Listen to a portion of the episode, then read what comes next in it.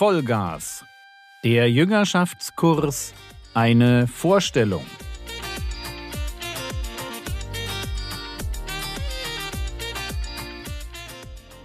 Theologie, die dich im Glauben wachsen lässt, nachfolge praktisch dein geistlicher Impuls für den Tag. Mein Name ist Jürgen Fischer und heute geht es um Lektion 70 Lüge. Hallo, mein Name ist Jürgen Fischer und ich liebe es, jungen Christen die Bibel zu erklären. Heute geht es um das Thema Lüge, Täuschung, Unehrlichkeit. Wie ihr wahrscheinlich alle wisst, muss man dem Menschen das Lügen nicht beibringen. Das steckt in uns drin. Das können wir. Was man uns beibringen muss, das ist die Lüge zu hassen.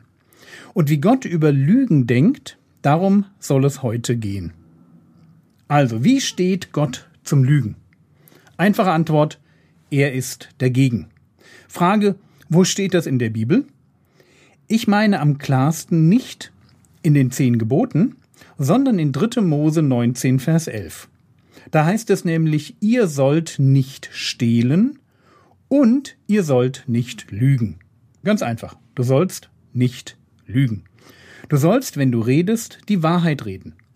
Und im Neuen Testament wiederholt das der Apostel Paulus noch einmal im Epheserbrief, und zwar Epheserbrief Kapitel 4, Vers 25. Dort steht, Deshalb legt die Lüge ab. Wir haben vorhin gesagt, das Lügen fällt uns leicht. Lügen, das ist wie ein Kleid, das wir mit uns herumtragen, das sind wir gewohnt. Und wenn du einem Menschen sagst, ich bin jetzt Christ geworden und ich werde nicht mehr lügen, ich werde von heute an die Wahrheit sagen, selbst da, wo es mir schadet. Weißt du, die meisten Menschen werden das erst einmal nicht glauben. Sie werden denken, das geht gar nicht. Und doch ist es genau richtig. Gott hasst Lüge. Und er hasst es besonders da, wo es um Lügen geht, die richtig wichtig sind.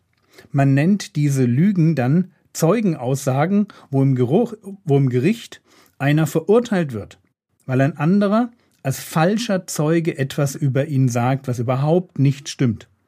Und deswegen heißt es in den zehn Geboten auch nicht, du sollst nicht lügen, sondern es heißt sehr ähnlich, 2. Mose 20, 16, du sollst gegen deinen Nächsten nicht als falscher Zeuge aussagen. Das ist eine Form von Lüge, die richtig fies und richtig gefährlich ist. Vor allem im Alten Testament, wo es ja auch noch die Todesstrafe gab. Es konnte dem anderen das Leben kosten. Und deshalb war es von Gott von Grund auf verboten. Gott hasst tatsächlich den Lügner. Sprüche 12, Vers 22 Ein Greuel für den Herrn sind Lippen, die lügen. Ja, ein Greuel. Das willst du einfach nicht willst nicht, dass etwas in deinem Leben für Gott ein Gräuel ist. Gott sagt, ich hasse. Ich mag überhaupt nicht Leute, die lügen. Warum kann Gott das sagen? Ganz einfach. Weil Gott selber immer die Wahrheit sagt. In Titus 1, Vers 2 wird Gott beschrieben und Titus sagt uns über Gott, dass er ein Gott ist, der nicht lügt. Da heißt es in der Hoffnung auf das ewige Leben, dass Gott, der nicht lügen kann, ist das nicht schön? Gott kann nicht lügen. Bei Gott ist Wahrheit eingebaut. Er wird uns immer sagen, wie es um uns steht, selbst da, wo es uns überhaupt nicht gefällt. Er wird sagen, hey, du hast das und das Problem, so und so steht's um dich, das ist die Wahrheit. Und weil Gott, der nicht lügen kann, weil Gott, der nicht lügt, der Gott, der uns die Wahrheit sagt, weil er unser Vorbild ist, das heißt ja in der Bibel, seid heilig, denn ich bin heilig. Aus genau diesem Grund müssen wir schauen, wo haben wir uns an Halbwahrheiten gewöhnt, wo haben wir uns an Täuschungen gewöhnt, vielleicht an echte Lügen. Wo rutschen sie uns raus, wo denken wir, es ist irgendwie der leichtere Weg, wenn man nicht die Wahrheit sagt. Wir müssen das entdecken und dann diese Dinge, diese Lügen aus unserem Leben rausschmeißen. Vielleicht fällt dir das nicht leicht, aber mein Tipp, Kämpfe drum. Kämpfe drum, jemand zu werden, der nicht lügt. Werde ein Mensch, wo andere sagen, wow, das ist zwar komisch, wie der lebt, aber das, was der sagt, ist wahr.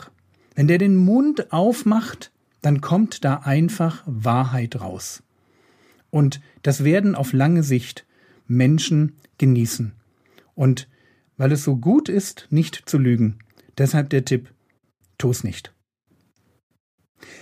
Der Begriff, den ich dir heute mitgebracht habe, ist eigentlich kein fremder Begriff.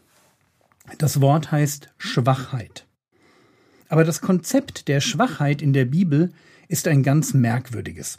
Auf der einen Seite verlangt Gott von uns, dass wir furchtlos sind, dass wir stark sind. Er verlangt Mannhaftigkeit. Gott möchte, dass wir als Überwinder durchs Leben gehen.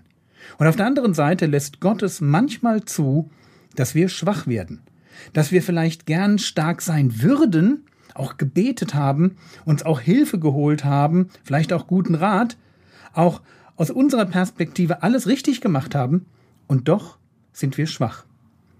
Wie passt das zusammen? Auf folgende Weise. Wenn Gott uns befiehlt, stark zu sein, dann möchte er, dass wir alles tun, um in dieser Stärke, die er uns gibt, zu leben.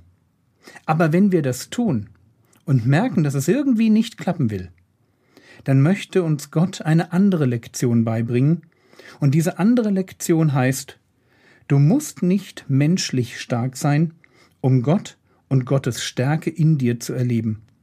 Wo wir schwach sind, ohne dass wir etwas dafür können, ja, wir waren nicht faul oder dumm, aber wo wir schwach sind, ohne dass wir was dafür können, an der Stelle lehrt uns Gott, wie stark er durch uns hindurch wirken kann. Und das, egal wie stark wir uns manchmal fühlen, die eigentliche Stärke finden wir immer und einzig nur in ihm.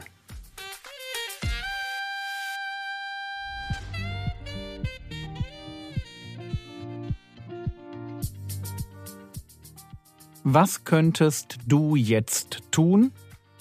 Schau dir auf frogwords.de die Lektion im Jüngerschaftskurs an, die heute dran war. Du findest die Lektionen auch in der App. Das war's für heute. Ich würde mich freuen, wenn du für mich beten würdest. Die Zeit ist gerade etwas stressig für mich und ich wünsche mir neue Kraft. Der Herr segne dich erfahre seine Gnade und lebe in seinem Frieden. Amen.